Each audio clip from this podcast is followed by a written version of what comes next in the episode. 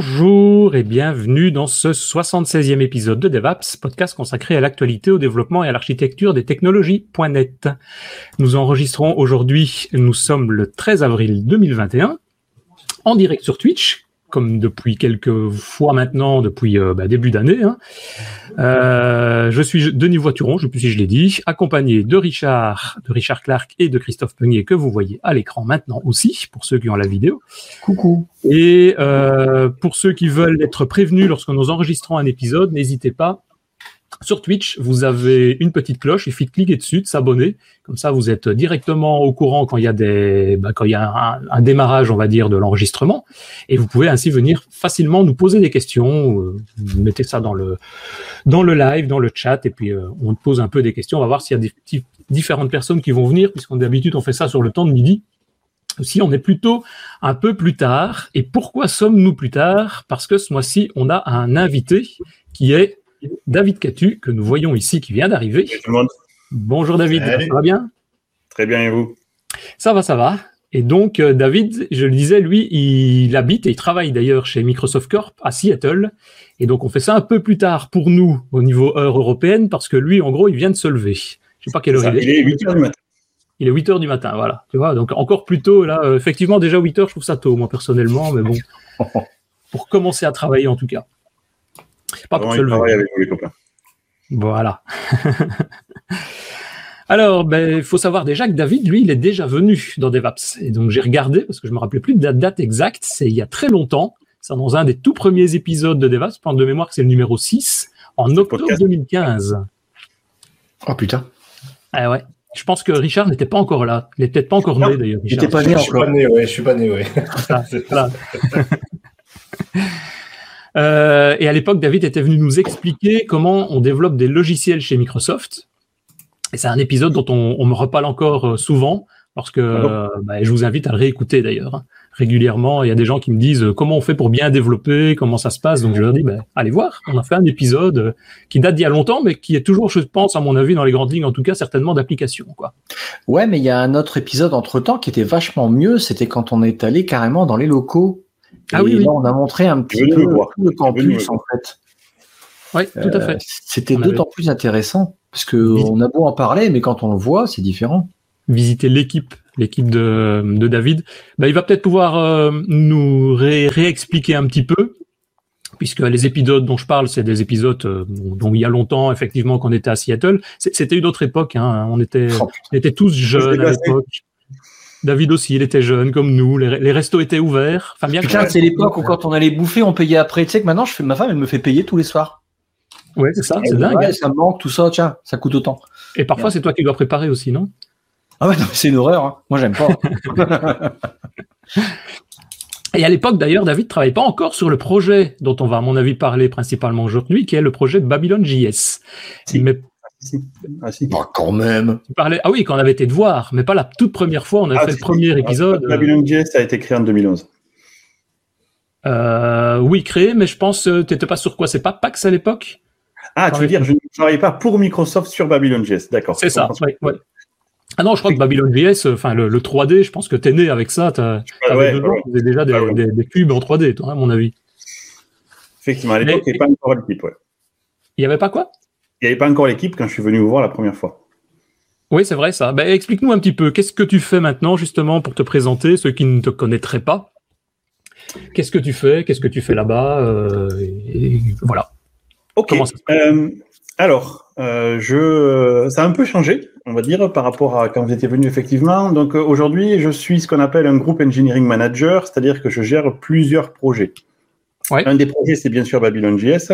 Donc j'ai une équipe de 12 personnes qui travaillent sur Babylon.js. Donc, c'est le projet open source. Alors, c'est vraiment relativement euh, rare pour être signalé.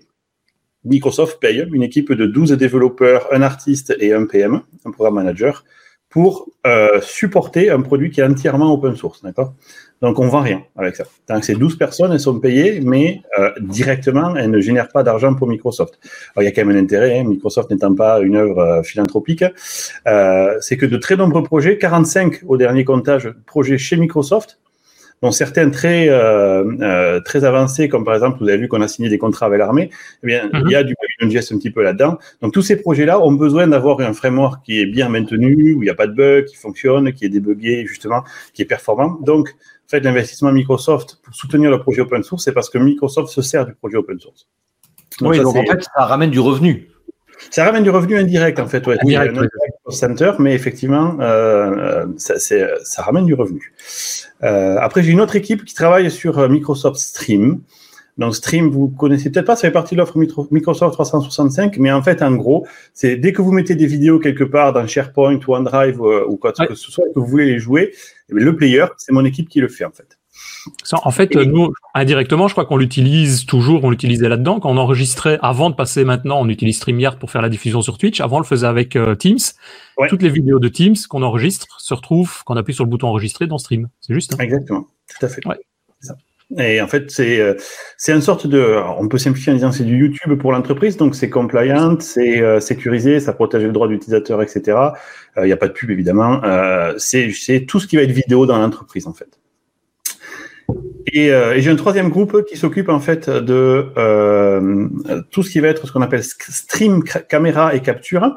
En fait, c'est euh, des services de euh, quand tu es dans Teams, tu vois, par exemple, tu vas vouloir euh, capturer ton image pour l'envoyer un peu comme on fait là, si vous voulez. Mais la partie qui capture l'image, qui fait l'acquisition, c'est stream caméra en fait. Ah ouais, donc c'est pas que de la 3D en fait que tu, sur lequel tu travailles. Je faisais beaucoup que de la 3D et puis effectivement j'ai étendu un petit peu mon, mon scope. Alors les deux autres projets que je viens de citer sont qu'on appelle closed source, sont, qui sont que chez Microsoft, c'est des projets qui sont protégés par copyright, etc. Et Babylon, c'est le seul qui est entièrement open source avec une communauté euh, où tout est gratuit en fait. Il n'y a vraiment rien de payant dans Babylon.js. Et c'est en partie, enfin, et surtout pour ça que moi je me disais euh, et qu'on t'a invité ici, c'est pour parler justement de cet aspect communautaire. Parce que d'abord, personnellement, et je pense qu'il y a beaucoup de gens qui sont comme moi, quand on veut créer un projet, bon, il y a GitHub, ça, on, va pas peut-être le présenter, mais à mon avis, tout le monde le connaît. On dépose son code source dedans. Et puis, si on veut faire un projet communautaire, ben ouais, c'est bien, mais comment ça marche? Comment on peut cloner, forquer, quelles sont les différences, comment on donne des droits, est-ce qu'on doit en donner Enfin bon, peut-être expliquer, toi qui travailles dedans depuis des années, peut-être même pas ne fût-ce que l'aspect technique, mais quelles sont les meilleures manières de faire quoi. Ah, c'est une bonne question. Parce que il y a quelque chose que je déteste dans l'open source, c'est les projets zombies. En fait, il y a, je pense, si on regardait GitHub, j'ai zéro statistique, mais c'est mon ressenti. Euh, ce qui me gêne le plus dans l'open source et qui fait souvent peur, c'est euh, souvent, tu vois, monsieur, madame, tout le monde qui va démarrer un projet dans son garage, il va le mettre sur un repo sur GitHub et puis il va le laisser mourir, en fait. C'est ça mhm. que j'appelle un projet zombie. C'est des bouts de code, voilà, qui sont plus maintenus, etc. La vraie difficulté d'un projet open source, c'est pas le code. Non. C'est de le garder sur le long terme, en fait. C'est de garder et de, d'arriver à organiser une communauté autour de ce projet open source. Et ce qui fait aujourd'hui euh, le fait que Babylon.js est utilisé, tu vois, aujourd'hui, au-delà des projets Microsoft, Nike, euh, Adobe, l'armée américaine, euh, National Geographic, ils utilisent Babylon.js. Et pourtant, c'est un projet open source, tu vois. Donc on pourrait se dire, ces gens-là, ils seraient peut-être un peu stressés par le fait que ça pourrait s'arrêter du jour au lendemain. Ce qu'on a réussi avec Babylon.js, justement, c'est de démontrer que c'est pas juste un projet one-shot qui va crever parce que je vais partir en vacances dans quelques jours. Et c'est ça la vraie difficulté. Et je pense le, le succès des gros projets open source, c'est quand tu arrives à bâtir une communauté qui fait que le projet vit, en fait. Et faire vivre un projet, c'est super difficile. C'est super difficile parce que quand tu es en vacances, ben, il y a des gens qui ont toujours besoin de toi. Quand euh, tu as des utilisateurs, ben, comme euh, la, connerie est plutôt bien répartie dans l'humanité, tu as toujours des gros connards, tu vois, et euh, qui viennent te gratter ta motivation pour la, réduire à, à peau de chagrin. Il faut passer tout ça pour arriver à, à, faire vivre un projet. Donc Babylon.js c'est 2011, donc là oh, ça va faire, euh, non je dis n'importe quoi, c'est 2013. Donc ça va faire euh, bientôt euh, beaucoup, tu vois, 8 ou 9 mhm. ans. Et au début, j'étais tout seul à, à, développer le projet. David Rousset me filait un coup de main sur tout ce qui est évangélisation et il écrivait quelques bouts de code. on a lancé après, si tu veux, le repo GitHub. Au début, il était sur Codeplex Babylon.js pour la petite ah histoire. Ah ouais. on a migré sur sur GitHub après. Euh, et, c'est là où c'est vraiment devenu difficile. Parce que le code, une fois qu'il est fait, et puis on est tous développeurs, on sait faire ça. C'est pas non plus le bout du monde. Ce qui était difficile, c'est de faire venir les gens au début, tu vois, de leur dire regardez mon petit projet, est-ce que vous n'avez pas envie de nous aider? Pas tant de l'utiliser parce que tu regarderas la catégorie, les catégories d'utilisateurs d'un projet open source, tu as 99% d'utilisateurs. C'est des gens, ils viennent prendre ton code et ils s'en servent, puis des fois ils viennent te poser des questions. Mm-hmm. Dans les 1% restants, tu as 99% des gens qui vont venir poser des questions et essayer d'y répondre à d'autres. Et dans ce qui reste, tu as des contributeurs, c'est-à-dire ceux qui viennent pour t'aider. Alors, on pourrait dire que répondre aux questions, ça aide. Et effectivement, quand je fais des stats avec mes utilisateurs, les trois principales raisons pour lesquelles ils prennent BabylonJS, n'est pas un produit concurrent, euh, comme Tree.js qui est géré par Google. La première raison, c'est la communauté, c'est le forum. Les gens, quand ils ont une question, ils viennent sur le forum. Et nous, on a une politique, les 12 personnes de mon équipe, je, leur demande d'être extrêmement actifs sur le forum. C'est-à-dire qu'on ne répond pas à une question en, moins de, en plus de 8 heures. C'est-à-dire que tu poses la question, tu sais qu'au pire, 8 heures plus tard, tu as une réponse. Comme on a déjà en France, déjà en Allemagne, j'ai des employés en Floride et à Seattle, on, fait presque euh, du 24-24. 24 heures sur 24. Et, c'est vous qui répondez ou bien parce que moi je m'imagine que la communauté justement c'est au départ vous êtes une petite équipe et puis il faut la faire euh, grandir pour que les gens puissent se répondre eux-mêmes à la limite. Mais c'est du pump constant. C'est du pump constant. C'est un C'était un CM de, de, ton de ton de ton repo au bout d'un moment. le succès d'un repo GitHub ou de point source, c'est ça. C'est d'être là pour répondre aux questions des gens. Parce que sinon, qu'est-ce qui va se passer? Les gens vont venir te poser une question. Et tu peux le voir. Pourquoi Vue, pourquoi React, tous ces, ces frameworks qu'ils ont aussi décollé au début, c'est parce qu'il y avait une communauté qui entraînait le truc. Tu n'étais pas tout seul, tu vois. Si tu prends un nouveau projet qui vient de naître, genre le mec qui développe mais le super moteur 3D qui lamine Babylon.js en perf, etc. Mhm. Les gens ils vont venir, ils vont poser une question. Si personne ne leur répond, ils vont dire ben non, mais c'est pas efficace quoi. Je suis tout seul perdu, même si ça a l'air super puissant. Je vais plutôt aller utiliser l'autre. Pourquoi est-ce que Unity a autant de succès alors que si tu le compares à Unreal, ce sont deux moteurs 3D pour faire des jeux vidéo. Unreal est mieux en termes de perf sur tous les aspects que Unity. Mais Unity est plus abordable par les utilisateurs. Et là, c'est pareil. Les gens, ils ont des forums, ils réagissent, etc. Là, à BabylonJS, en fait, au début, en fait, c'était David Rousset et moi-même où on répondait aux questions, on allait dans les conférences, etc. On, on a fait du marketing. Et c'est le point que je voudrais mettre ici, en fait, c'est que la partie importante pour la réussite d'un projet open source, c'est pas le code, c'est le marketing. Et marketing au sens euh, positif du terme, hein, je ne veux pas bullshiter ou quoi que ce soit, c'est dire les gens, ils vont venir te voir, il faut que tu leur répondes, il faut que tu sois toujours là. Tu es en vacances, il y a une question, il faut débloquer l'utilisateur un par un. Chacun des utilisateurs va être débloqué, lui-même il va en débloquer d'autres, mais c'est euh, c'est pas un phénomène exponentiel par contre. C'est-à-dire que si tu en débloques 500, tu peux espérer qu'il y en a deux dans les 500 qui eux-mêmes vont en débloquer d'autres. Ça, ça n'explose jamais. On le voit toujours aujourd'hui, même encore aujourd'hui, après 8 ans de projet, les majorités des réponses sont données par, par mon équipe. Donc même répondre, comme tu disais tout à l'heure, parce qu'il y a une question là-dessus, euh, au, gros connard, parce qu'il y, a, un, utilisateur anonyme dans le chat qui s'appelle, euh, je te lis son nickname, qui est The Davrous, qui demande quelle est la définition exacte du gros connard. Alors les gros connards, savoir, mais... je peux te dire ce que c'est que les gros connards.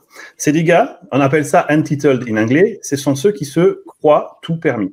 Ils viennent, le projet est gratuit tu leur files ton code. Qu'est-ce qui te hmm. force à faire ça? C'est vraiment de la philanthropie pure. Tu leur donnes ton code, monsieur. Je n'en retire fucking rien du tout. C'est pour toi, fais-toi plaisir. Et les gars, ils sont exigeants. Ils sont exigeants parce que euh, comment ça se fait que j'ai pas une réponse depuis euh, six jours? Et le gars, en général, c'est comment est-ce que tu fais pour faire mon projet, tu vois? Euh, Voilà le titre du projet. Est-ce que tu peux me le faire, s'il te plaît? Et, ça, il faut résister à l'envie de tous les envoyer se faire un. Ouais. Hmm. Mais ça, ça existe, que ce soit un projet gratuit ou payant. Hein. Oui, mais quand tu es payant, c'est plus dur parce que tu es payé. Et que donc l'utilisateur, il a une exigence envers toi parce qu'il t'a donné de l'argent. Là, toi, tu lui donnes tout. Le mec, tu lui donnes ton temps, ton énergie, ton savoir, ton, ton code, tout. Et le mec, il dit, ouais, c'est chiant quand même parce que là, je trouve que cette API, elle est mal nommée, euh, vraiment, c'est inutilisable. Enculé, mais va te faire foutre. Si tu veux, tu dégages, tu vas crever plus loin. Sauf qu'on peut pas. Si tu commences à faire ça, si tu commences à faire ça une seule fois, une seule fois, c'est fini. Alors c'est très dur, surtout pour un caractère comme le mien. Donc euh, le bord de ma table est bouffé, hein, autant vous dire que je la bouffe. Mais la règle, c'est de ne jamais faire ça. Tu les ignores, ces gens-là, ou euh, j'ai des gens dans mon équipe, ils sont adorables, mais vraiment des gentils, du, jus de gentil. C'est ben, eux qui y vont. Quoi. Ils vont dire oui, excusez-nous, est-ce que vous pourriez être plus précis? Ben ouais, j'ai besoin de faire ce projet pour demain, ça marche pas. Ok, je comprends que vous avez des contraintes. Est-ce que vous pouvez nous en dire un petit peu plus? Et tu vois. Et mais là, justement, parce que je vois régulièrement des gens qui posent des questions comme ça. Donc, dans GitHub, bah, on peut créer des issues, que ce soit des questions, que ce soit des bugs, etc. Vous faites quoi? Tu réponds ou à un moment donné, tu résous les clauses? Alors, les issues dans, GitHub, on les gère un petit peu euh, particulièrement. Donc, les issues, pour moi, c'est tout ce qui est bug reconnu ou feature. Parce qu'on a une deuxième. Euh, tout à l'heure, je parlais de la première règle qui était le forum. La deuxième règle, c'est qu'on corrige tous nos bugs en moins de 24 heures. Ah, mais c'est deux espaces différents alors. Il y a le, forum entre guillemets d'un côté et il y a le euh, bug issue de l'autre côté. Et du coup, il y a une règle. Quand tu crées un issue, si vous allez sur Babylon.js au niveau de GitHub maintenant et que vous essayez de créer une issue, il y a une template qui va apparaître et qui va vous dire un énorme au début. Mon gars, si tu crois que tu as un bug, dans 90% des cas, c'est pas un bug, c'est que tu sais pas t'en servir, va poser une question sur le forum. Mhm. Ici, on ne met que les bugs qui sont validés, d'accord? Parce que nous, on a une contrainte derrière, c'est que tous les bugs, et c'est un engagement que j'ai, qui, et ce qui fait qu'aujourd'hui, par exemple, Nike ou, euh, ou Ikea se sert de Babylon.js, c'est parce qu'ils savent que dès qu'ils ont un problème, 24 heures plus tard, c'est résolu. Et on a repoussé une version en preview pour qu'ils puissent s'en servir. Du coup, il faut que les bugs que j'ai sur mes issues, c'est des vrais bugs. C'est pas Martin qui arrive qui fait euh, salut, euh, j'ai oublié euh, de mettre une virgule dans mes paramètres, ça marche pas, tu vois. Parce que c'est ça la question constamment. On a de la doc, et ça c'est mon point numéro 3, la documentation. C'est chiant à écrire, tu as l'impression que personne la lit, mais c'est ce qui fait la force de notre produit. Encore aujourd'hui, on a eu des tweets hier d'un gars, un professeur d'une école universitaire, je sais plus où, qui disait j'ai choisi Babylon.js plutôt que son concurrent, pas pour la communauté, même si elle est très bien, pas pour le moteur, même s'il est très bien, mais pour sa documentation. Donc ça, elle existe. Et du coup, dans la documentation, tout est écrit. Il suffit que tu cherches le mot-clé que tu veux bien. Je sais pas faire des ombres, tu tapes ombre, c'est un petit truc. Et pourtant, et pourtant, malgré tout ça, les gens, ils viennent sur ton forum, sur ton, pardon, sur GitHub, ils créent une issue alors que c'est écrit en rouge. Putain, tu vas d'abord sur le forum connard, et ils te mettent une issue. Comment on fait des ombres Moi, ça me rend débile. Alors du coup, je leur dis, et je, je suis de moins en moins poli quand je réponds aujourd'hui. Je dis, au début, je disais excusez-nous, mais euh, et comme il est indiqué dans le template, est-ce que vous pourriez aller sur le forum? Aujourd'hui, je ferme et je dis allez sur le forum. Ou même pas, je mets juste l'adresse du forum. Eh bien, il y a un gars qui est venu sur le forum et qui a dit c'est une honte ce que vous faites. Euh, comment est-ce que vous pouvez euh, fermer les issues comme ça? On a eu un débat de presque un jour et demi d'un gars qui disait non mais vous avez vos règles, je veux pas ça, je veux que ce soit mes règles. En gros, c'est ça le message qu'il nous disait. Et du coup, vous êtes des cons. Et là, il faut rester poli. Donc les issues, j'y reviens. On met sur les issues que les bugs activés. Donc ce qu'on demande aux gens, c'est tu vas discuter sur le forum. 95% des cas, c'est pas un bug. Quand c'est un bug avéré, quelqu'un de l'équipe va te dire exact, tu as raison, c'est un bug. On va créer l'issue. On crée l'issue, on la traque sur le forum. Et après, on a 24 heures pour la, pour la corriger. La deuxième chose qu'on utilise les issues, c'est pour les feature requests. Pareil, feature request, d'abord, avant d'arriver en disant je voudrais que vous supportiez le rendu FOVA en euh, multithreadé, euh, on, va pas sur le GitHub direct, on en discute ensemble sur le forum parce qu'on est sur le web, on a des contraintes. Euh, encore une fois, c'est un projet gratuit, donc les gens ils peuvent pas juste dire je veux ça, tu vois. Il faut dire j'aimerais qu'on ait ça, et puis on commence à faire un peu autour de la communauté en disant est-ce qu'il y en a qui sont intéressés pour le développer? 99% du cas, tout le monde se regarde le bout des pieds, fait ah ouais, franchement j'ai du boulot, etc. Donc moi, c'est mon boulot après de trouver les budgets pour euh, développer les trucs qui sont intéressants. Et à ce moment-là, on crée une issue sur le GitHub en disant voilà, euh, cette feature sera développée et on lui met une time zone on va dire, elle sera pour la prochaine version ou future. Et donc, si vous regardez le GitHub aujourd'hui de Babylon.js, il y a deux types d'issues, les bugs qui sont reconnus et vous verrez qu'ils dégagent en moins de 24 heures, et tout le reste, c'est des feature requests. Ok. Donc, ça veut dire que euh, tout ce qui est, enfin, les, outils qui sont fournis par GitHub, pour toi, sont pas suffisants pour pouvoir gérer un projet open source. C'est-à-dire que c'est compliqué, si tu veux, aujourd'hui, juste sur une issue, pour discuter euh, de, du, problème, ça part. Déjà, c'est compliqué à chercher, c'est compliqué à catégoriser. Tu as toutes tes issues, tu vois, et la seule manière de les catégoriser, c'était petit tag, tu vois. Alors sur un forum, on a des groupes, tu vois, on a les questions, on a les feature requests, et c'est des, des sous-groupes, et tu peux chercher dans ton forum. Le forum est quand même bien supérieur. Et puis sur le forum, je peux avoir du contrôle sur l'utilisateur, je peux leur donner des, des, des, des, droits, tu vois. Genre les premiers, les newbies qui arrivent, ils ont pas le droit de poster d'image, tu vois, parce que sinon on se retrouve avec des photos de bits immédiatement, tu vois. Donc mhm. il y a tout ça que tu n'as pas sur GitHub, euh, tout ce qui est autour de la discussion que je ne trouve pas sur GitHub aujourd'hui, même s'il si, progresse. GitHub, pour moi, c'est mon repo. C'est l'endroit où je gère mes sources. Donc, tout ce qui tourne autour des sources, les bugs, les feature requests et bien sûr le build et le, et le, et le storage du code source.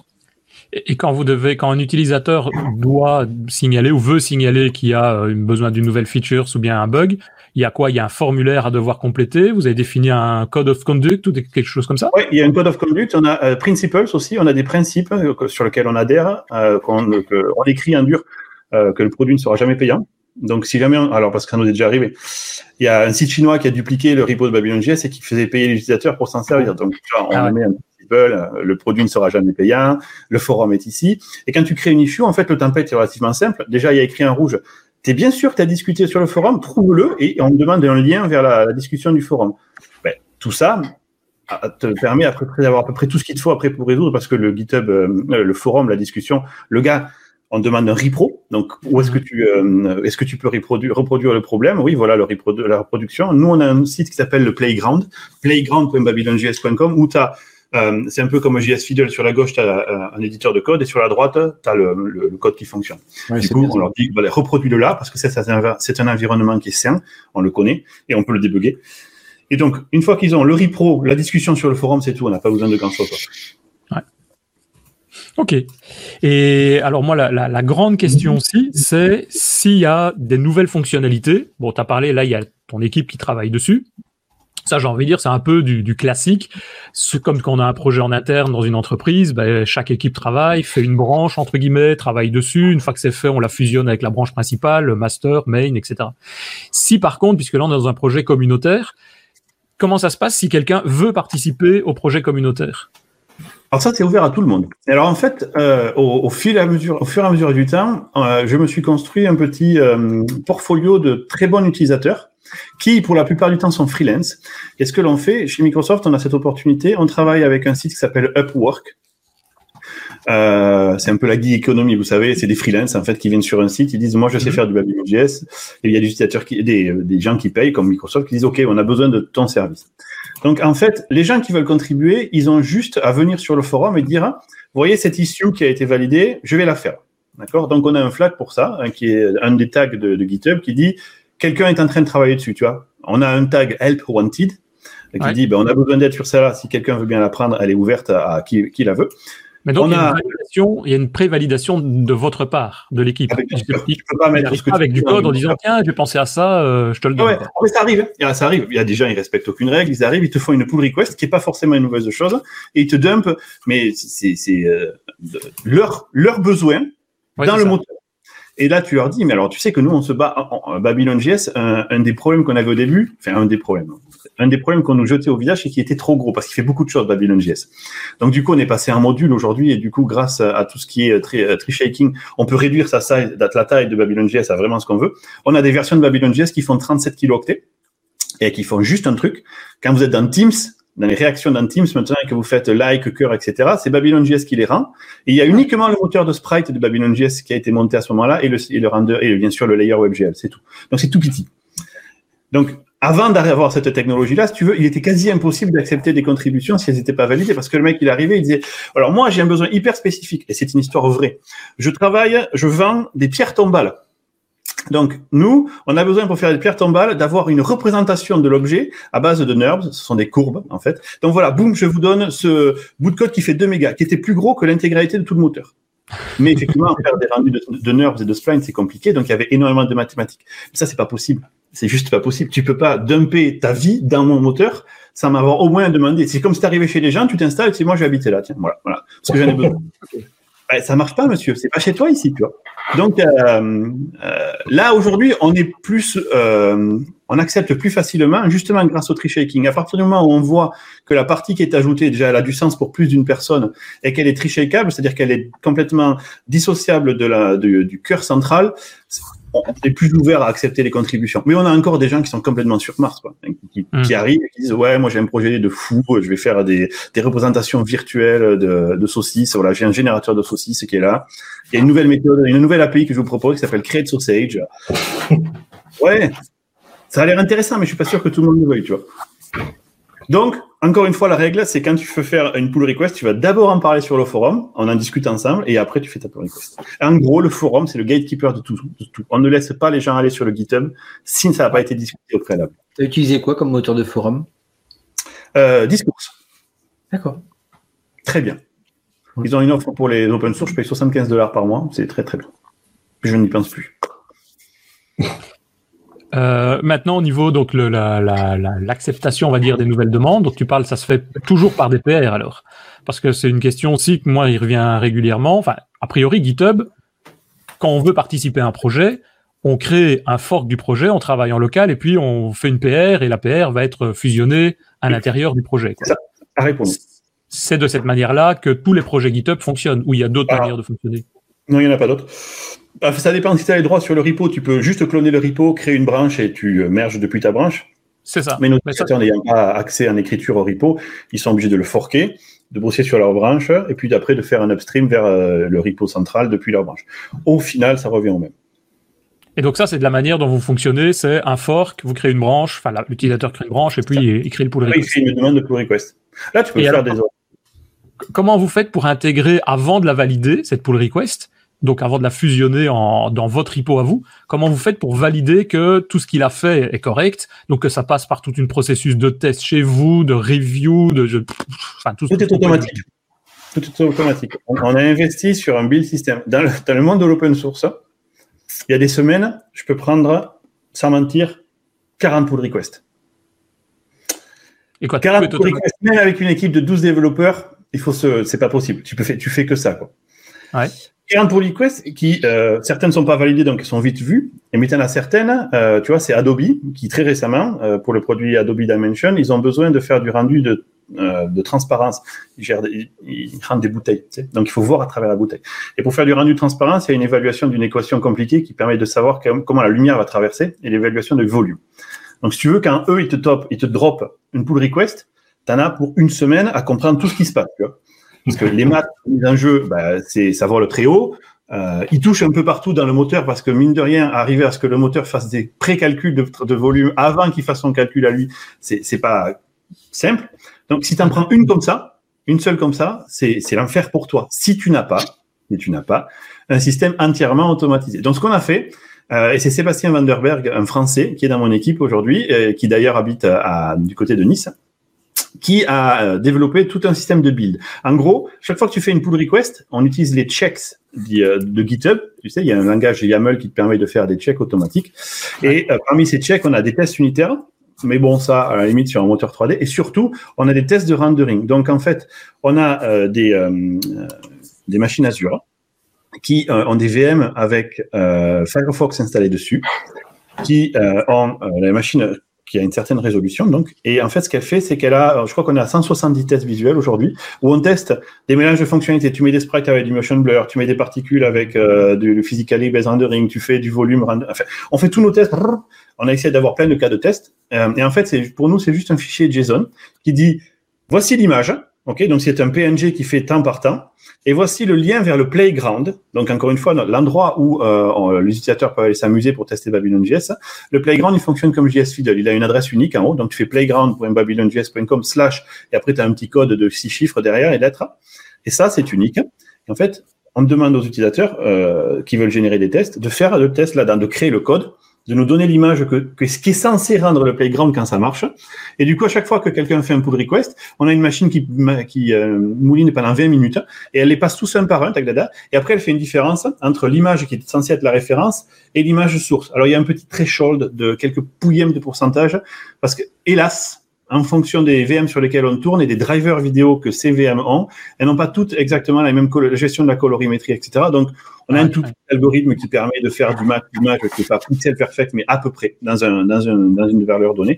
Et si tu passes ces 170 ou 160 tests, et bien après, la, la, la, pierre est flaguée à vert et il y a un humain qui va le regarder, qui va vérifier que on a des règles de dommage, des règles de linting, etc. Donc tout ça est aussi vérifié, mais on va quand même vérifier que le gars, tu vois, il n'a pas fait quelque chose qui serait pas bon pour la performance. Parce que c'est notre seul problème aujourd'hui sur Babylon.js. On ne peut pas valider la performance de quelque chose automatiquement. Parce que il faudrait que j'ai une VM qui soit toujours la même sur le même hardware, jamais il change. Et ça, c'est pas possible. J'en ai déjà parlé avec les équipes Azure. C'est pas, on n'est pas les seuls à leur demander d'avoir des sortes de stabilité, mais c'est quelque chose qui n'est juste commercialement pas viable. Il faut qu'ils mm. puissent faire tourner les machines, etc. Enfin, ta VM, tu, si ça se trouve, elle va tourner là, et puis demain, elle sera ailleurs. Et du coup, elle sera sur un CPU différent, même un petit peu différent, et c'est mort parce que du coup, tu vas avoir des drops ou des augmentations de perf alors qu'en fait, il n'y a rien, c'est juste la machine qui change. Donc ça, c'est la seule un humain, comme moi, je vais le lancer, je vais vérifier que les perfs metteurs ne bougent pas, etc. Et donc ça, tu, oui, en gros, c'est tu lances, si je me mets dans un projet qui est peut-être pas nécessairement graphique, tu lances des tests unitaires, on va dire. Toi, c'est en gros l'équivalent des tests unitaires, mais euh, avec vérification. C'est des tests d'intégration, si tu regardes. C'est des tests qui vont. Des tests d'intégration, ouais, tout à fait, ouais. Mais tu sais faire ça sur une pull request avant qu'elle ne soit arrivée dans ton dépôt. Ah oui, tout à fait. Chaque pull request, quand vous en droppez une, vous verrez qu'il y a. Je peux peut-être faire un partage d'écran, si ça vous dit. Ah ouais. Bonne idée. Euh, Est-ce que je peux share euh, mon tu sais le faire. On va dire celui-là. Est-ce que vous voyez quelque chose là? Voilà, tu es à l'écran. Parfait. Good.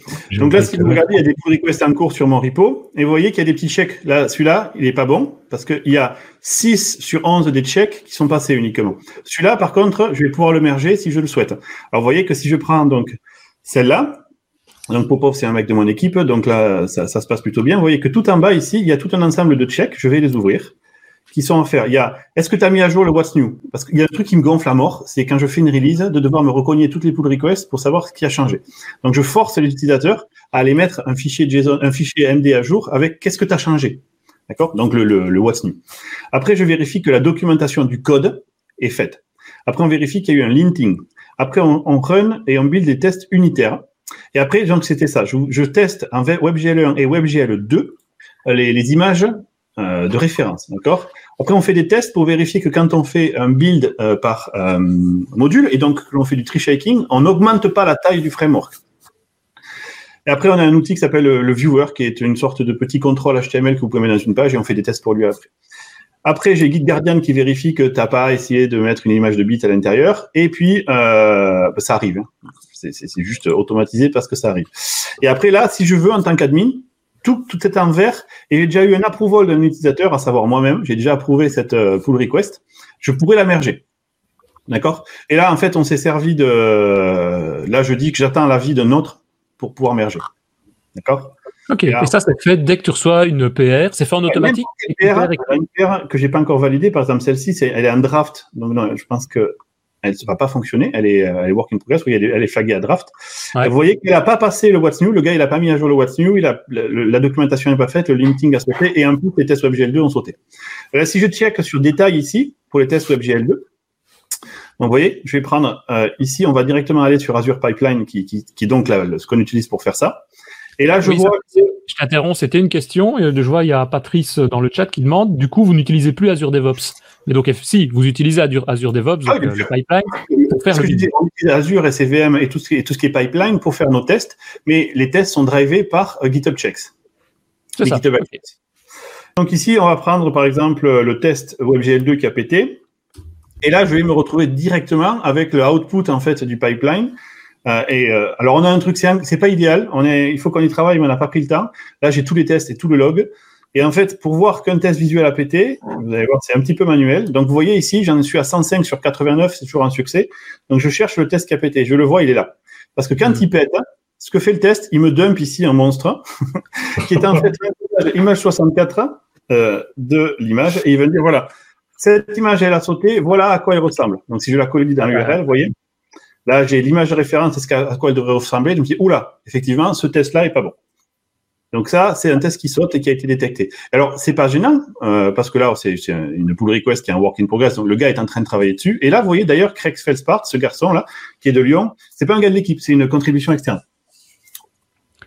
Ok. Il est euh, contributeur. Mais là, n'importe qui qui fait une PR, donc du coup, qui te l'envoie, avant validation, ça va passer par ton processus de, de validation pour que lui euh, puisse vérifier si c'est bon. Quoi. Exactement. C'est entièrement automatisé. Euh, du coup, moi, je devais valider que celles qui ont les petits check-check ici, là, tu vois.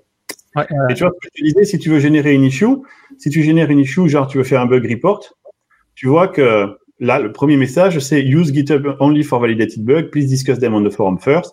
Et après, je leur dis, donne-moi le repro, s'il y a des screenshots, quelques informations, puis voilà, tu vois. Ça, et, tu peux pas es obligé de le supprimer pour écrire, tu vois. Ouais, c'est ça. Et si c'est pour des plus petits projets, parce que là, tu es dans un projet où vous êtes une équipe complète, donc je comprends qu'il y a des besoins d'automatisation, mais si c'est des petits projets, allez, moi j'ai un, petit projet où je suis euh, en gros tout seul et de temps en temps il y a une ou deux personnes qui disent tiens, je vais faire ça.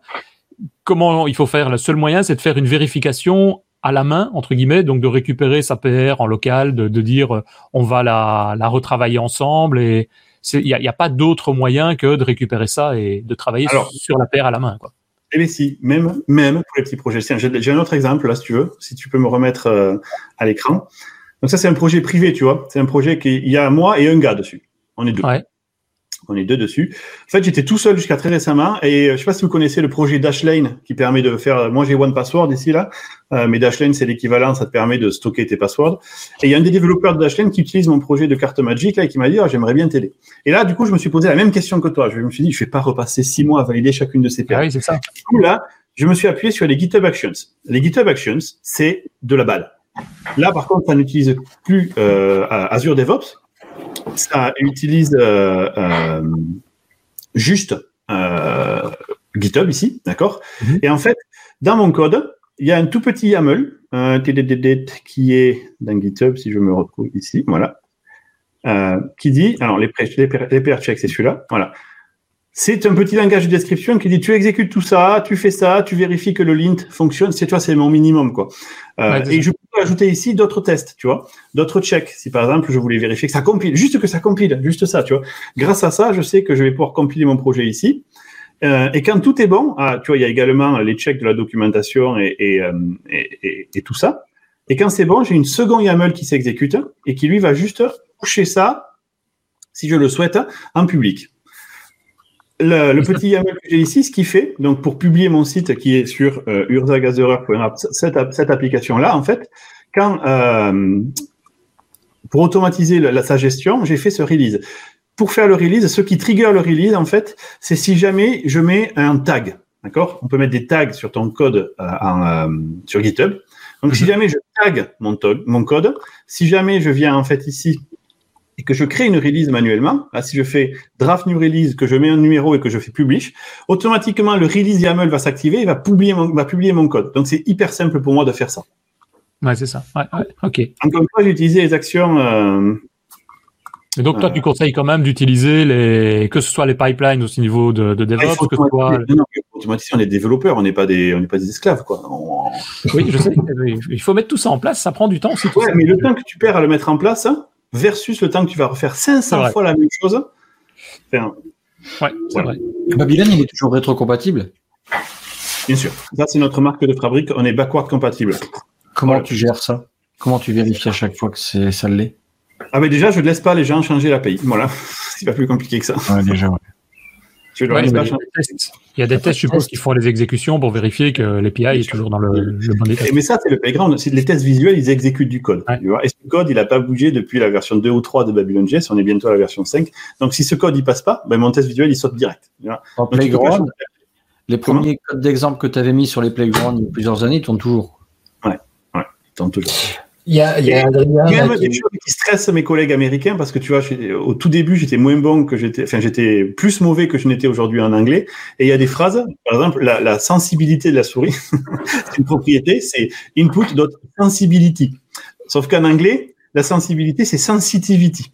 Donc à chaque fois que les mecs ils arrivent sur cette API et qu'ils tapent mouse.sensibility, la sensibility c'est d'être à fleur de peau en anglais, tu vois.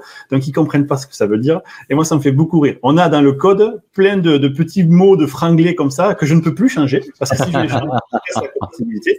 Et du coup voilà, ça fait vraiment, ça fait un bon framework franglais comme j'aime. Ça fait partie de l'histoire du framework. Oui, il y, y, a Adrien qui, qui faisait la réflexion. Ah, j'ai vu la question d'Adrien, ouais. Ouais. Et alors, la, question d'Adrien est intéressante, mais j'ai pas envie de, de, de, Alors, chez Microsoft, euh, avoir des machines Salesforce comme ça, ça passe par énormément de compliance. Et dans tous les cas, on va être encore obligé d'avoir, euh, donc chez nous, ça s'appelle Microsoft IT, qui va avoir la main dessus. Et il faut que je fasse des procédures spéciales pour qu'ils ne changent pas ma machine et qu'ils n'appliquent pas de patch, qu'ils changent rien dans l'environnement. Et ça, ils savent pas faire. Ils savent pas faire parce que ne pas appliquer de patch, pour eux, c'est l'enfer. Et si j'applique pas le patch, c'est pour une bonne raison, parce que par exemple, la dernière version de Windows 10 a mis à jour une nouvelle fonctionnalité du GPU qui permet en fait d'accélérer d'un pouillardième les rendus. La plupart du temps, ça se voit pas, mais des fois, ça se voit. Et bien, entre ces deux updates, sans changer le hardware, mes tests de performance sont invalidés. Donc, je suis obligé d'avoir une machine qui n'a rien qui change. Et du coup, utiliser le Salesforce Azure DevOps, hélas, ne fonctionne pas parce que je suis anti-compliant pour Microsoft. Et comme on a une règle interne absolue et inviolable qui est d'être compliant, je peux pas le faire. Donc la, remarque d'Adrien, c'était de dire euh, de, faire les, builds sur une machine euh, hébergée chez soi plutôt que d'utiliser celle qui était chez, chez Azure DevOps. Ouais. Et donc euh, revenons sur moi sur les PR. Donc ça j'ai bien compris la manière dont ça fonctionne. À quel moment tu donnes ou tu ne donnes jamais peut-être, je ne sais pas, des droits à ton propre repo? Donc c'est-à-dire est-ce que ah, c'est uniquement c'est l'équipe ou bien il y a des gens externes qui ont accès au repo? Le Craig Feldspart, là, dont on a étudié le draft à l'instant, c'est euh, un Français qui, qui, nous fait des PR. En fait, le gars, il a, il a gagné son droit d'accès au Conseil des Jedi. En fait, si tu vas sur notre forum, j'utilise les Jedi, il y a les Padawan, les Jedi, les Jedi, le Conseil des Jedi, ce sont les rangs en fait. quand tu rentres dans le Conseil des Jedi, c'est-à-dire que ça fait 20, plein de fois que tu réponds gentiment aux utilisateurs, que tu n'es pas payé pour faire ça et que tu as envie de contribuer. Dans ce cas, je considère que tu as fait ta preuve en quelque sorte et donc tu deviens un Conseil des Jedi et du coup tu as le droit de pousser et tu as un droit de read and write sur le repo. Oui, c'est ça. Ouais. Donc c'est plus à la confiance effectivement que, que ça se joue. Il n'y a pas d'intérêt technique de donner de donner un accès. Peut-être une facilité pour pouvoir créer les branches et les fusionner, ou des choses comme ça. Mais c'est tout. C'est ça. Euh, ok, alors il y a quand même une question aussi dans le chat, j'avais vu passer, c'était, si je remonte un petit peu, de Eric Ma73 qui dit il faut qu'on migre de Azure DevOps vers GitHub et on a l'impression que GitHub est plus actif et évolue plus rapidement. Quel est ton avis à ce niveau-là? Euh, c'est souvent une question qu'on a. Euh, bon, c'est peut-être un, peu, un petit peu du domaine, mais entre GitHub et Azure DevOps, euh, on fera ouais, on a les deux. On a les deux, Par contre, Azure DevOps, en termes de flexibilité, c'est quand même beaucoup mieux que GitHub. Les GitHub Actions, c'est bien, ça commence, c'est le début. C'est bien pour un petit projet de carte magique, mais ça n'a pas le niveau de flexibilité que je vais avoir avec Azure DevOps. Euh, en mm. plus, Azure DevOps, j'ai plein de stats, j'ai des outils annexes euh, et c'est compliant. C'est-à-dire que Microsoft euh, ne me gronde pas si je m'en sers. Peut-être que GitHub l'est, mais je, je, n'ai pas le détail encore aujourd'hui. Ceci dit, si j'étais une entreprise aujourd'hui et que je devais partir, je partirais sur Azure DevOps. Oui, c'est ça. Par contre, si je fais un projet open source et dans la taille, aujourd'hui, Azure DevOps me coûte, parce que je le paye personnellement, alors oui, pourquoi je paye tout personnellement sur JS C'est parce que c'est justement mon projet. Ça n'appartient pas à Microsoft. Et il y a une ligne qui est assez euh, claire. Microsoft paye des gens pour contribuer au projet, mais le projet m'appartient. Ah euh, et euh, donc je paye Azure DevOps, je crois que je payais 150 ou 200 dollars par mois avec un CDN. J'utilise le CDN. donc les deux sont migrés. mais par contre, on fait turbiner les machines.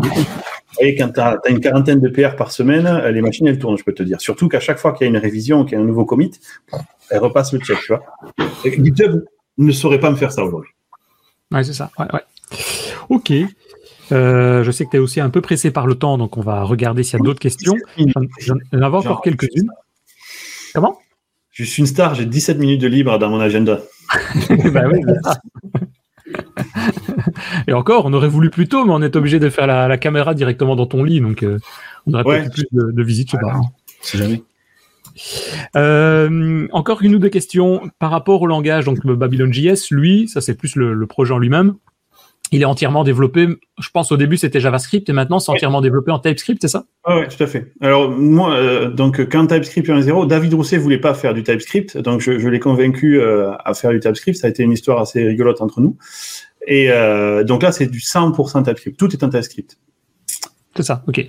Donc ça, c'est ce que tu conseilles aussi, je suppose, si quelqu'un doit faire des projets web c'est foncé sur euh, TypeScript. Non, mais, mais faites pas du JavaScript. Faites pas ça. JavaScript, c'est l'assembly du web pour moi, JavaScript. C'est le langage qui va fonctionner partout, mais c'est pas sur celui sur lequel tu travailles, tu vois. C'est comme quand tu fais au final, tu vas faire du bytecode et ce bytecode va être exécuté en code machine. Personne va écrire du bytecode, ou peut-être Mitsu parce qu'il est un peu fou. Mais euh, dans la euh, sinon, tu, tu fais pas du bytecode, tu vois. Écris un C sharp. Ben là, c'est pareil. TypeScript, c'est le, le C sharp du web. Là, justement, au niveau, euh, au niveau des dépendances, euh, j'allais dire TypeScript, il évolue assez rapidement. Là, il est en version, je sais mm. plus combien là. Euh, est-ce que vous, vous les suivez automatiquement ou, oui. on prend les dernières versions toujours, et c'est super painful. C'est super painful parce que contrairement à nous, ils ne font pas de protection de la compatibilité descendante. À chaque nouvelle version, c'est l'enfer. Chaque nouvelle version, c'est l'enfer. Je le fais parce qu'ils font du très très bon travail, que TypeScript est un langage merveilleux mais ils sont pas encore matures au point de faire un langage backward compatible. Voilà. Et du coup, à chaque fois que j'ai une nouvelle version, j'ai tout qui saute de partout. C'est pénible au possible.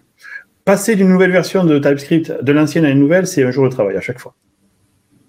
Ouais, parce que moi je vois par exemple avec, avec le fameux projet Angular, Angular, ils ont toujours pas mal de, retard par rapport à, la toute dernière version. Ouais, mais ça a un coût. Je sais que j'ai déjà discuté de ça avec, euh, euh, avec Anders et je comprends son point. Lui, il dit euh, nous, on fait un langage et c'est aux gens de s'adapter. Sauf que dans un modèle compétitif comme est le nôtre, là où on est Babylon.js, c'est à nous de nous adapter aux utilisateurs. Alors que TypeScript, il est un peu tout seul. Si tu regardes, il n'y a personne qui lui arrive à la cheville en termes de langage donc, sur le web. Donc, ils peuvent se permettre de faire un petit peu les. les cacous. Les. Et, quand on est plus à parler justement techno, au niveau euh, WebAssembly, c'est quoi ton avis là-dessus? Parce que là, euh, Christophe et moi, on est intéressés. Donc, euh, il y a des évolutions peut-être de JS là-dedans, ou pour toi, c'est non oui? C'est de la merde. C'est dans? C'est de la merde. on t'entend plus. Attends, on va te couper. Le micro. Ah, il y a déjà l'heure Pourquoi Vous avez fait des essais? Je veux dire, euh, tu dis ça pour Non, non, je, suis euh, volontairement euh, agressif sur le sujet.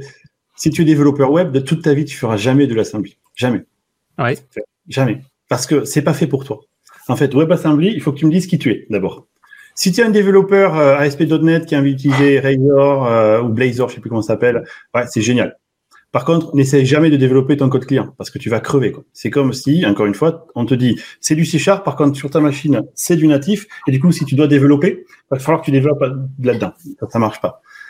si tu es un développeur C++, ceux pour qui ça a été fait à la base, hein, et mhm. que tu n'as pas envie de réécrire ton moteur, ok. Par contre, good luck. Tu vois, nous, on a en face de nous Unity qui permet de faire un export web en WASM. Je pense que ça doit représenter 0,0001% de notre concurrence personne s'en sert. C'est de la merde absolue, c'est énorme, c'est mal branlé, c'est fait pour faire tourner du C++ sur le web. Ok, je comprends ce besoin-là. Ok, et puis on tire une énorme ligne. Maintenant, tu es un développeur web qui tourne dans ton navigateur, tu as envie de mettre des breakpoints dans ton code, tu as envie que ton code il soit minimal, tu vois, tu pas envie de, faire fondre la, calotte polaire à chaque fois que l'utilisateur va télécharger ton code. Tu veux utiliser des technologies locales. Ben, tu peux pas faire du WASM. C'est pas fait pour toi. C'est pas fait pour toi. C'est pour ça que je dis c'est de la merde. Non, jamais Babylon.js. La seule solution pour que Babylon fasse du WASM, il faudrait que je le recode en C++ ou dans un langage capable d'exporter vers du euh, WASM, tu vois. Et après que je dise à tous mes utilisateurs, et vous en souvenez, les petits cocos, vous pouvez mettre des breakpoints dans vos debug tools, tout ça, c'est fini. le langage, rien ce qui a écrit parce que c'est une sorte d'assembleur merdique euh, qui a été fait par des, des, ingénieurs qui veulent faire du C++ sur le web. Okay. Si t'es pas dans cette approche C++ sur le web, même Blazor, quel est le fucking intérêt de faire du WASM plutôt que du JavaScript? Bah, d'éviter d'apprendre un autre langage. Non, non, mais pourquoi tu fais pas de JavaScript? Depuis, Pourquoi est-ce qu'à la place de générer du WASM, ça génère pas du JS? Ah oui, oui, oui, ça, oui, ça, c'est. Oui. Moi le gain? De perf Je veux le voir parce que chaque passage entre JavaScript et WASM est marchalé. Donc, je veux voir le gain de perf. À part se branler la nouille là, pour dire, ouais, on fait un langage de ouf, c'est WASM, ça, ok, peut-être. Peut-être. Oui, je sais pas. Je, sens que ça se sent. On, va voir. je, ne répéterai pas les remarques qu'il y a dans le chat. ok. Euh, ben, je ne sais pas. Avez-vous d'autres questions, les petits, les petits gars? Par rapport au projet, notamment au projet communautaire il y a combien de, je vais dire, de, de, personnes qui font partie de la communauté au niveau de Babylon.js maintenant? Ça représente quelle taille à peu près? Je dirais, euh, si tu prends la communauté des gens qui s'en servent, ça doit être. on estime qu'il y a. Alors, je vais te donner la, plus grosse estimation de début. Les gens qui se servent d'un outil qui a, où il y a Babylon.js, c'est à peu près 125 millions de personnes par mois. Ah oui. Euh, Teams Reaction, PowerPoint, euh, ça. va vite. Flipgrid, tout ça, c'est des développeurs qui downloadent Babylon.js, euh, je te donne le chiffre tout de suite, mais de mémoire, je crois que c'est 300 000 par mois. C'est download, donc tu peux le downloader plusieurs fois, tu vois, c'est pas unique. Euh, après, le nombre de, contributeurs actifs sur euh, le repo, donc des gens qui, ont une activité sur le repo, je te donne l'information tout de suite, je suis en train de la, prendre là. On en est à... Excusez-moi, ça arrive, putain que c'est long. Euh, il n'y a, pas la fibre à Seattle, c'est pour ça. c'est surtout que le regarder en fait. Euh, je sais plus. Bref, mais c'était une. Euh, ah oui, 345 contributeurs actifs, ça y est, je l'ai. Et sur, GitHub, il y a 2500 projets qui utilisent des dépendances vers Babylon.js que, que GitHub reconnaît. Ouais, c'est ça, ok. Et ça, oui, et donc ça, tu as une équipe évidemment pour pouvoir gérer tout ça maintenant qui tourne en permanence. D'ailleurs, là aujourd'hui, on est 12, on va passer à 15. on a parce qu'il y a Babylon.js et il y a aussi Babylon Native.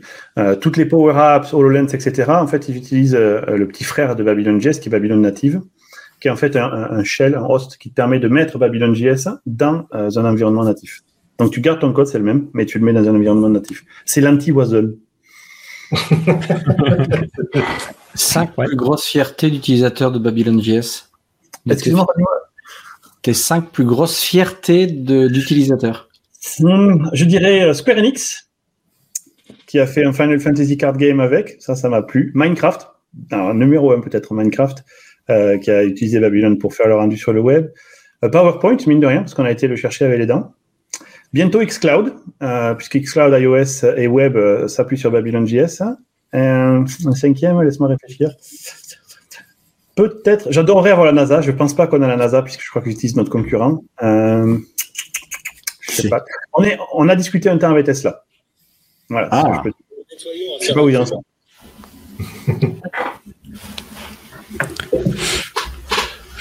ok, non, mais c'est bien. C'est intéressant. En tout cas, moi, ça me donne euh, des idées. Bon, après, il faut y travailler aussi, évidemment, sur euh, ce genre de projet.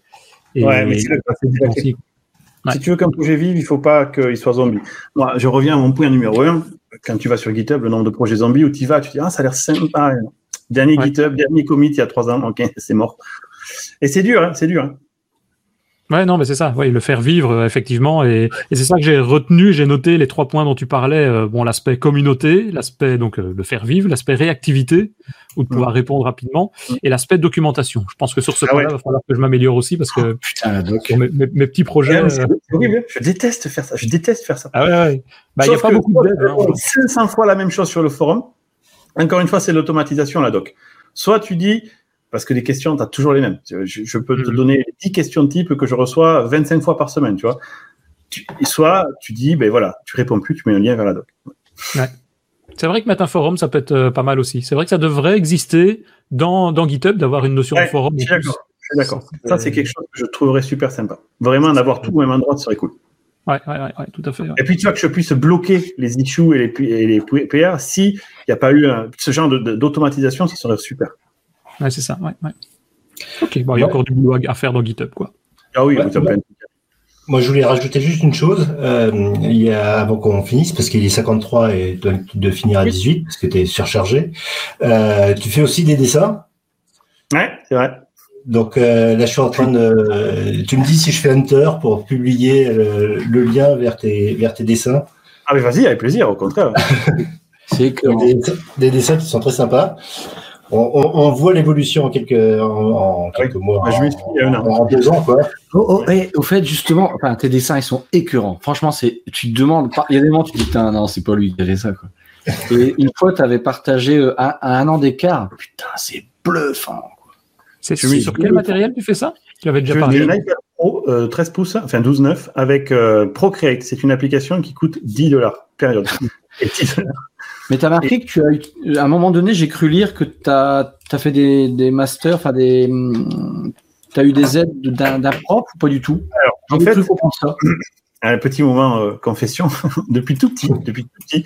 Et d'ailleurs, j'ai écrit un article pour le gouvernement français il y a deux trois ans de ça. Je sais plus ce que c'était cette initiative de merde, mais en gros, je disais que les développeurs sont des artistes. C'est comme ça que je le ressens même. Je trouve que le beau code, quand tu vois un beau code qui tourne, qui est rond, c'est magnifique, tu vois. Et ce côté artistique, j'avais toujours cette fibre au fondement, mais c'est une énorme frustration.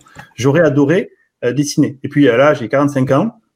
on est il y a un an de ça, un petit peu plus, un et quelques mois. Euh, j'ai promis à ma femme et à ma fille d'aller à Cancun.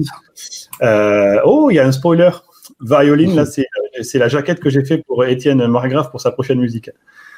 Euh, et je, je, vais à, à, Cancun, je me fais chier comme un rat mort, mais un truc de ouf. Et j'ai mon iPad avec moi pour lire, et je me dis, allez, tu sais quoi, t'y vas. Tant pis, t'essayes. Ça va être chemo, et puis c'est comme tout en fait.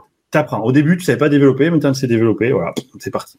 Donc il y a un an de ça, et puis je suis allé comme un connard. Je me suis abonné j'ai acheté, je pense, tous les masterclass de la Terre. J'ai acheté pour 2000 balles de masterclass en me disant tu les as, tu es obligé de les suivre. Donc je les ai tous fait un par un. Euh, et puis après, tous les soirs, pendant deux à trois heures, je dessine. Alors au début, ça ressemble à de la merde. Puis de temps en temps, tu as des petits moments où tu dis putain, c'est pas si mal ça. Et puis tu builds sur ça, etc. Ouais, mais c'est ce qui est fou, c'est de trouver euh, les idées, quoi, ce que tu fais, quoi, c'est fou. Alors ça, j'en plein. Mais à chaque fois que j'écoute de la musique, je sais pas que ça vous fait vous, surtout derrière les musiques que font Davrous ou Étienne, euh, j'ai un univers de d'heroic fantasy dans ma tête. Tu vois, je vois des dragons, je vois des sorcières, je vois de la magie. J'avais tout cet univers en moi qui, qui sortait pas. Tu vois, la 3D quelque part, c'est aussi une tentative de créer ces univers-là. Mais bon, je m'en suis arrêté à la phase mathématique, tu vois. Euh, et voilà, j'ai réussi à les faire sortir. Putain, tout ce que tu fais. Il y a des trucs que ça foire que tu fais dans la vie. Tu sais, des trucs. Je, je les publie pas, c'est tout. je publie que ce qui marche. C'est du marketing, encore une fois. tu as l'impression que tout marche, mais pas du tout. Oh là là, tu verrais la gueule de mon jardin ou ce genre de choses. Non, non. Oh, oh. Il a un site caché avec tout ce qu'il a acheté à côté, là. Ah ouais, non, mais réussi, j'en ai 2000 qui sont nuls à chier. Quoi. Du coup, non, je le dirai en off. Ok. Euh, bah, messieurs, je pense qu'on arrive tout doucement au, bout de, de, cet épisode. Juste peut-être deux choses avant de nous quitter, puisqu'il nous reste effectivement euh, trois minutes. D'abord, rappeler peut-être, mais ça, je pense que Richard va s'en charger tout seul avant qu'il me boive un petit coup, que mercredi, il faut venir nous rejoindre sur les meet-ups de DevApps. Vas-y, Richard. Oui, donc tous les mercredis de 17h à 18h, on essaye de mettre en place un, meet-up où on, discute de, tout et de, et de rien. Euh, là, demain, il n'y aura pas d'épisode, mais on va recommencer la, saison 4 euh, sans doute la semaine prochaine. Et on espère, euh, puisque Laurent est, dans la place, avec une présentation de Laurent de, de, Dapper. donc, il va nous faire ça pendant, pendant une quarantaine de minutes. Ouais. Voilà. Donc je me fais traiter d'enfoiré maintenant, donc tout va bien. Deuxième chose que je voulais signaler, c'est euh, ben, d'activer la cloche sur euh, twitch.tv slash devaps où on se trouve maintenant. Et donc ainsi, une fois par mois, ben, vous pouvez continuer à, nous suivre, venir poser les questions comme certains l'ont fait aujourd'hui, euh, écouter nos bêtises, pourquoi pas. Si vous ne savez pas le voir en live, souvent c'est plus sur le temps de midi ou bien comme ça en, début de soirée, ben, on remet tout ça de toute façon sur YouTube de manière euh, habituelle et également en podcast MP3, comme on le fait maintenant depuis euh, ben, plus de 5 ans. Quoi. Ça fait déjà, je le disais au début, ça fait déjà un bout de temps. On a parlé du Blizzard au fait? Non. Non. Ah. Vas-y. Euh, oui, on est en train d'organiser. Le planning n'est pas là, mais il y aura un super euh, super planning avec des, des, stars, comme on peut dire, notamment le, le responsable du projet Blazor. Ben, en déplaise à David, tant pis, mais on organise un événement sur le Blazor. Il n'y a pas de problème. C'est le 17 juin. Et donc pour finir, ben, si vous appréciez le podcast, venez nous soutenir sur tipeee.com slash devaps. C'est déjà ce qu'on fait. Euh, Marc Plessis, Frédéric Amblard, Damien Van der Kerkhoff, Adrien Clairbois et Mickaël Fiorito. Merci à vous. Un exemple en tout cas de ce qu'on fait avec euh, vos petits sous, c'est de pouvoir euh, ben, se payer un StreamYard tous les mois pour pouvoir faire la diffusion, se payer l'hébergement, parce que mine de rien, un podcast, ça, ça coûte aussi. Enfin, David le sait aussi, puisqu'ils organisent aussi des podcasts aussi à peu près tous les mois, je pense la confrérie. On est carrément moins avancé que vous, les gars. nous, on est des petits à côté de ce que vous faites. Hein. Je ne sais pas. Nous, on a juste un écran qui s'affiche avec vos images qui sont là. Il faudra passer une fois sur YouTube. C'est vrai que ça, c'est, ça n'existe pas encore en image hein, pour le moment. mais non, après c'est chiant. Tu peux l'écouter dans la voiture. On n'est pas tous d'accord sur le sujet. Ah. Bah, il y en a qui se mettront de dos s'ils veulent pas se faire montrer. Ouais, ou qui mettent pas la caméra à la limite. Ou qui allument pas la caméra, oui, c'est ça. ok. Euh, et donc, si vous avez des commentaires sur ce qu'on a dit aussi aujourd'hui, n'hésitez pas. En bas de podcast, en, dessous des vidéos YouTube. En général, on essaye d'y répondre assez rapidement. On est à ce niveau-là assez euh, réactif, comme on l'a dit aujourd'hui. Et la communauté est quand même assez intéressante là-dessus. Surtout sur les meet-ups. Ben, je t'invite, David, au prochain, euh, dans une semaine. Donc, mercredi, ouais, dans une semaine, vient, c'est à 17h, heure française. Donc, bah, ça devrait, c'est 8 heures pour toi. Je peux te poser une question super rapide? Ouais. Tu as, mis une image tout à l'heure où il y avait six personnes. Tu peux la remettre C'est qui la personne au milieu en bas? Attends, faut que je la retrouve. Hop, ici. Ouais. C'est au milieu en bas? Ouais. à, gauche ou à droite? C'est Damien. Damien. Ah, au milieu, c'est Damien. Va de Kerko. Ok. Il ressemble énormément à Craig Feldpart, le gars dont on a revu la pierre. Je me suis dit, c'est un truc de fou si c'est ça. c'est peut-être lui. Et là, je me suis dit, mais le monde est si petit. Oui, non. c'est peut-être lui, mais il nous l'a pas dit encore. Et, il change son nom à chaque fois qu'on discute avec lui. Ouais, le mec, il est vraiment. Ouais. Ah ouais, il, est chaud. Hein. ok. Bon, on lui dira. S'il n'est pas dans le, le, chat pour le moment, on lui dira. Ok. Euh, bah, il faudra voir aussi si tu es dispo la, la semaine prochaine et, et, le, et, le, 17 juin, hein, c'est ça, hein, c'est le 17 hein, ou le 19 le 17. Bah, il va forcément être là. Ouais, il faudra être là. Ouais. Et puis avec tous ces, tous tes petits dessins, il faudra que tu nous dessines un dinosaure. Tu iras voir sur blazerday.net. Christophe s'est fait un petit dinosaure en petit dessin. Tu vas pouvoir nous faire un ouais, joli dinosaure. Tout de suite, tout de suite. Envoie-le-moi, je regarderai si j'ai l'inspiration quand tu seras en, en manque d'inspiration ou un jour tu t'ennuies. On a essayé de le faire en 3D à un moment donné, laisse tomber quand même. ah, on pourrait le mettre avec Babylon.js en, en 3D derrière. Oui, ça, ouais, mais... Ah ouais, avec Babylon.js, on peut récupérer des fichiers MTL ou objets Ouais, ouais. ouais. on pourrait les intégrer. Ouais, moyen, mettre sur une scène. Ok, bah écoutez messieurs, c'était bien sympa. À bientôt en Merci tout cas. Bonne journée à toi David, bonne réunion. Bye. Bye bye.